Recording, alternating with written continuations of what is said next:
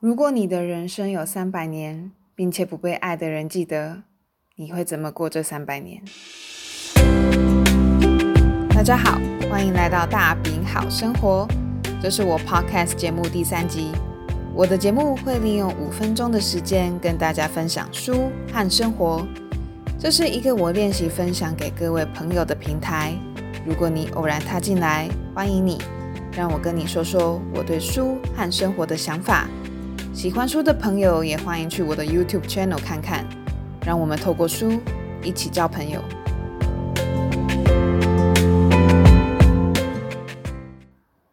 最近是春天了，大家，可是不知道为什么，我在日记里面写到，春天是四季中最感伤的季节，比秋天还要感伤。可能对我来说，春天是道别的季节，跟冬天道别，跟万物道别。尽管春天代表着苏醒，最近风凉凉的，很像冬天的早晨，但是空气中可以闻到草的味道，很春天。不知道大家有没有闻到呢？今天要来跟大家推荐一本原文书，叫做《The Invisible Life of Eddie LaRue》，希望台湾很快可以有中文版上市哦。这本书在国外超级夯的，我看完之后有好几天不能读下一本书，深陷 Eddie 的生命中。这本书的女主角 Eddie 为了逃避一场婚礼而跟魔鬼做了交易，换来了三百年的自由。但是没有人会记得她，她也无法跟别人说出自己的名字，拍照脸总是模糊的。直到她在书店遇见了一个男生 Henry，他记得 Eddie 所有的一切。这本书让我感动的点有很多，其中今天要来跟大家分享的是 Eddie 在这三百年中的恋爱哦。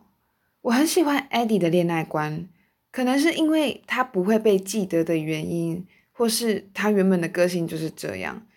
他总是先爱上那一个人，然后再去知道他的名字、他的性别、他的工作，反正就是他的所有。很痛苦的是，每个早晨醒来，另外一半总是用惊恐或是疑问的眼神看着他，他的心也每每被那些眼神伤害，而那些伤害。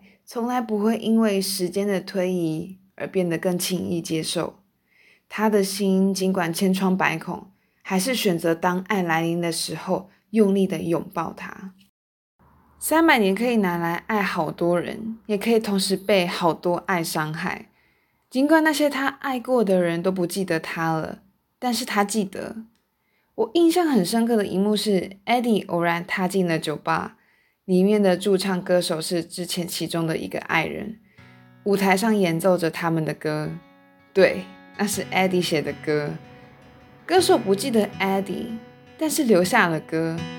Eddie 匆忙的哭着跑出酒吧，他以为过了很久了，他忘了那个歌手，忘了那首歌，但是他没有听到歌和看到那个人的时候，心里依旧隐隐作痛。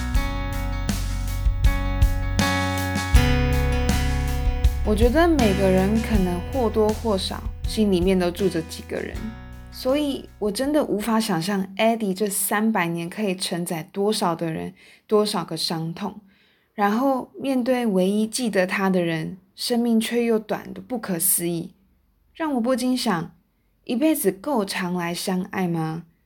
对于 Eddie 来说，每一段都是真爱，所以。其实，每当有人说他的交往次数很多，每一段都很认真的时候，我也是真心相信的。因为谁不想要爱？爱是一个迷人又费解的东西，偶尔很伤人。我们幸运的话，只要花这一辈子的时间，就可以透过一个人或是很多人，找到自己对于爱的定义。今天的节目就到这边。在结束之前，我很想问大家：自己找到真爱了吗？